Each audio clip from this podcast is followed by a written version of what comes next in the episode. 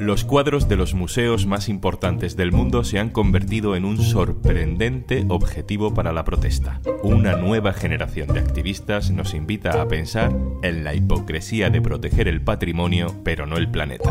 No todo el mundo les entiende. Soy Juan Luis Sánchez. Hoy en un tema al día, el arte o el clima. Una cosa antes de empezar. Hola, Juanjo de Podimo otra vez por aquí. Oye, ¿todavía no has probado nuestra aplicación Podimo? Entra en podimo.es barra al día porque te regalamos 60 días gratis. Dos meses gratis para escuchar los mejores podcasts y audiolibros. En Podimo. El 10 de marzo de 1914, una mujer entró en la National Gallery de Londres con un cuchillo se paró ante la Venus del espejo, pintada 300 años antes por Diego Velázquez. El cuadro dice ser la representación de la diosa Venus frente a un espejo que sujeta a Cupido. Bueno, era la excusa de la época para pintar mujeres desnudas por encargo.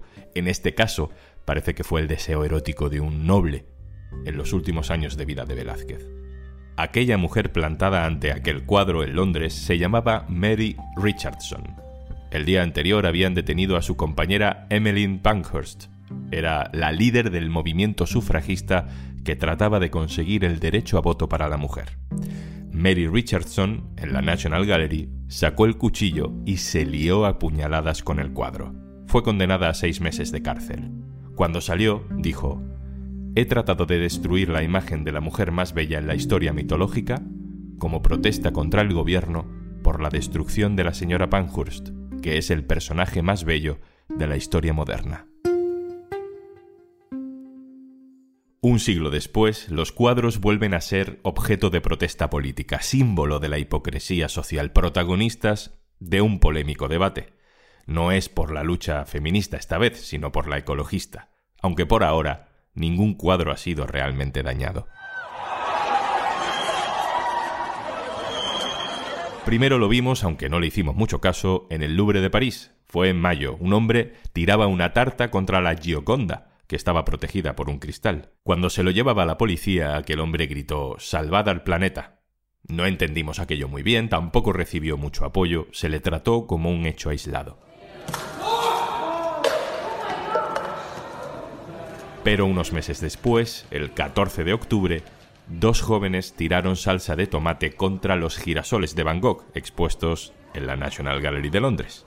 Todo el mundo alrededor se queda paralizado en ese momento, se oye algún grito de pánico y apenas una persona es capaz de llamar a seguridad. Todos vimos el vídeo. La obra, como todas las que han sido objeto de protesta hasta ahora, están protegidas por un cristal, pero la imagen impresiona. Aquello sí que tuvo repercusión. Y después vendrían más.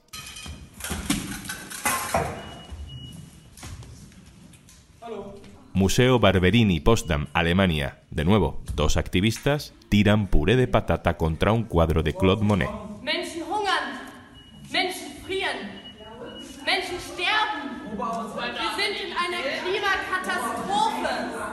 Dicen, la gente está hambrienta, la gente se está congelando, la gente se está muriendo, estamos en una catástrofe climática y estáis preocupados por una sopa de tomate, en referencia a sus compañeras del cuadro de Van Gogh.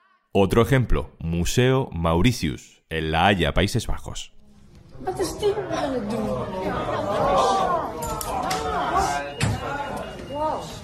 Un activista pega la cabeza contra el cristal que protege el famoso retrato La joven de la perla. Y hace unos días, todo esto llega a España, al Museo del Prado en Madrid.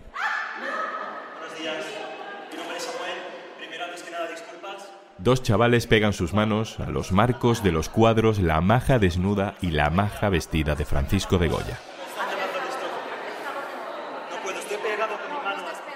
El museo intenta evitar que se difundan las imágenes, pero ya es tarde. Nos valen unos segundos para identificar lo que está pasando. Nos estamos acostumbrando. Se está convirtiendo en un fenómeno internacional. Hemos escuchado la voz de Samuel lanzando su mensaje ecologista mientras se pegaba al marco de la maja vestida.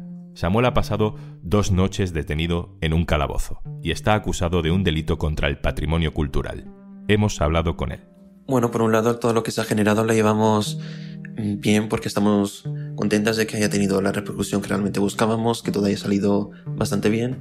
Si es verdad que las noches en calabozo pues obviamente no son agradables, como es de esperar, pero todo se pasa y somos conscientes de las consecuencias que vamos a tener porque somos activistas que llevamos la desobediencia civil con nosotras y vamos a seguir haciéndolo hasta que consigamos la demanda de futuro vegetal. Nos pegamos a los cuadros de las majas de Goya porque hace una semana vimos el informe de las Naciones Unidas de brechas de emisiones que efectivamente afirmaba que los gobiernos no van a cumplir ese acuerdo de no pasar el límite de aumento de temperatura respecto a los niveles preindustriales del 1,5 grados, sino que en realidad con las políticas que tienen actualmente hasta 2030 vamos a llegar al 2,9 grados que a fines de siglo que significa la destrucción de prácticamente un montón de tierras del planeta, nos va a dejar con desertificación, no vamos a poder cultivar nuestros alimentos, va a haber una gran crisis alimentaria, además de las, las crisis sociales y políticas que todo esto conlleva. Vamos a la redacción del diario.es. Elena Cabrera, jefa de cultura, hola. Hola, Juanlo.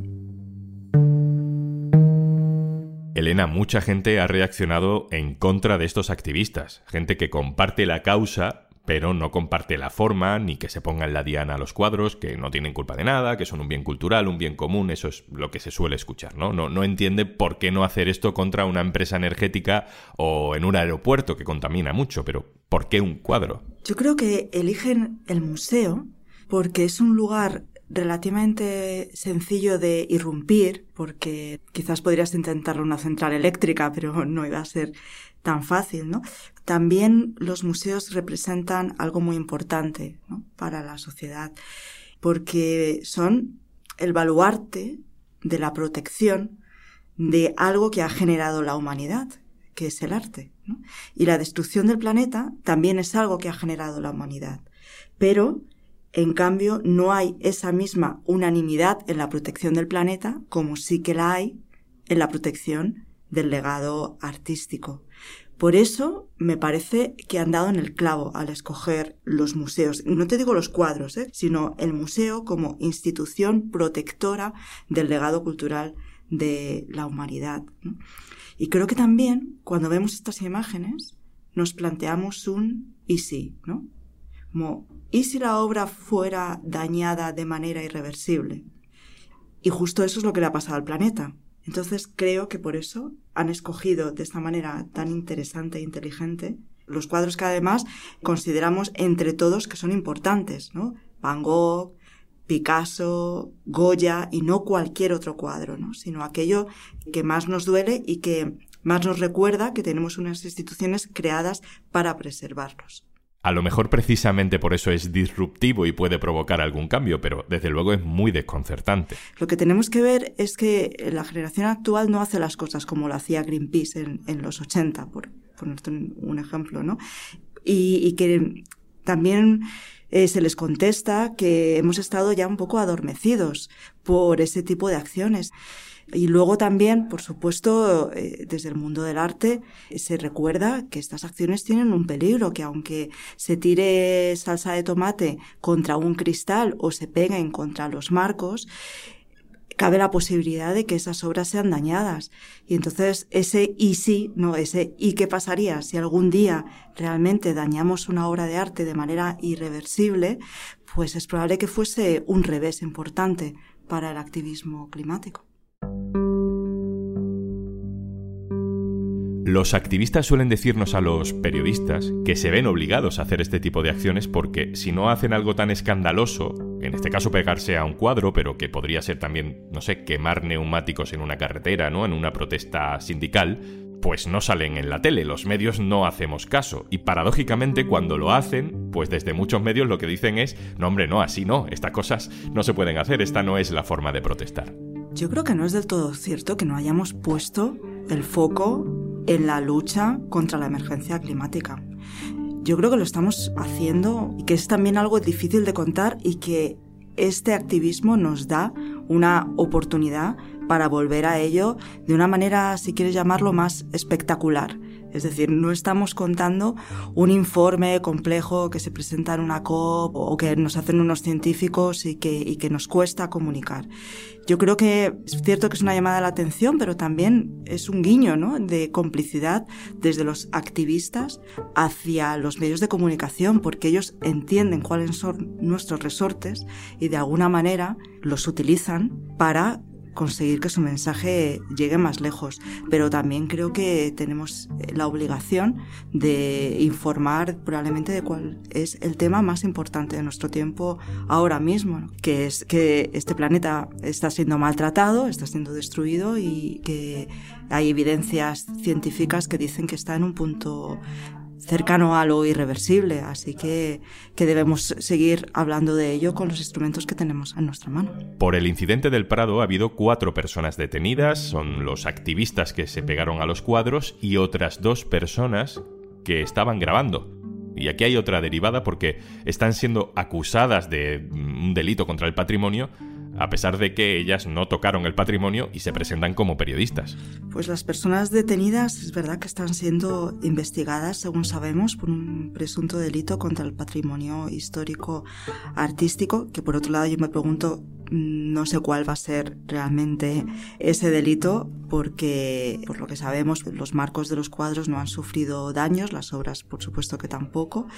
Y vamos a ver qué recorrido tiene. Los juristas ya nos dicen que puede que tenga poco recorrido, pero desde luego nos ha llamado la atención porque a algunos periodistas nos parece inadmisible que dos informadoras, una reportera gráfica y otra freelance colaboradora del periódico El Salto, que estaban allí para cubrir la información, hayan sido detenidas al día siguiente, pero todavía aún más grave que esas organizaciones que están ahí para defender nuestro trabajo, como es la Federación de Asociaciones de Periodistas y la Asociación de la Prensa de Madrid, hayan considerado cómplices directamente las hayan juzgado antes de saber qué es lo que opina la jueza que está instruyendo el caso.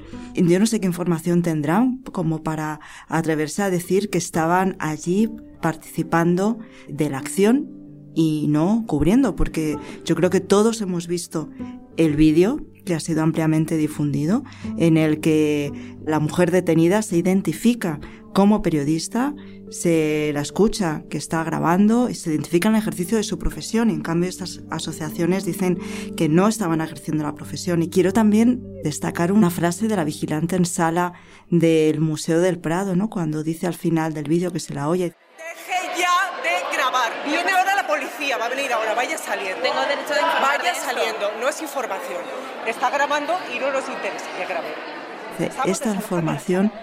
No nos interesa o estas imágenes no nos interesan. Bueno, pues precisamente estamos ahí porque siempre hay alguien a quien no le interesa que se muestren unas imágenes o, una información, ¿no? La última, Elena. Eh, el otro día un compañero nos decía que nunca un problema tan grave produjo protestas tan pacíficas y que si no hay solución, pues inevitablemente vamos a ver cada vez más eh, acciones que probablemente sean mucho más polémicas que estas. ¿Tú crees que irá a más? Sin duda irá más. Es que casi me aventuraría a decir que esta es la gran noticia del año porque además es tan transversal, ¿no? Une la cultura, une la sociedad, une la política, une el papel de los medios de comunicación. Se han dado cuenta que la repetición de la misma acción de manera descentralizada y espontánea en museos y quién sabrá dónde lo veremos próximamente, es lo que va a convertir esta noticia y esta historia en algo muy grande que además presiento que va a dar la vuelta totalmente al activismo climático y a la opinión pública en relación a la emergencia climática. Elena Cabrera, jefa de cultura del diario.es, muchísimas gracias. Gracias a ti. Y antes de marcharnos, Hola, tengo un plan para ti. Entras en podimo.es barra al día. ¿Te descargas Podimo? Disfrutas de todos los podcasts y audiolibros que quieras y no pagas nada hasta dentro de 60 días. Más que plan es planazo, ¿eh? Así que ya sabes, podimo.es barra y 60 días gratis en Podimo desde ya. Esto es un tema al día, el podcast del diario.es. También puedes suscribirte a nuestra newsletter. Encontrarás el enlace en la descripción de este episodio. Este podcast lo producen Carmen Ibáñez, Marcos García Santonja y Zascun Pérez. El montaje es de Pedro Nogales. Yo soy Juan Luis Sánchez. Mañana, otro tema.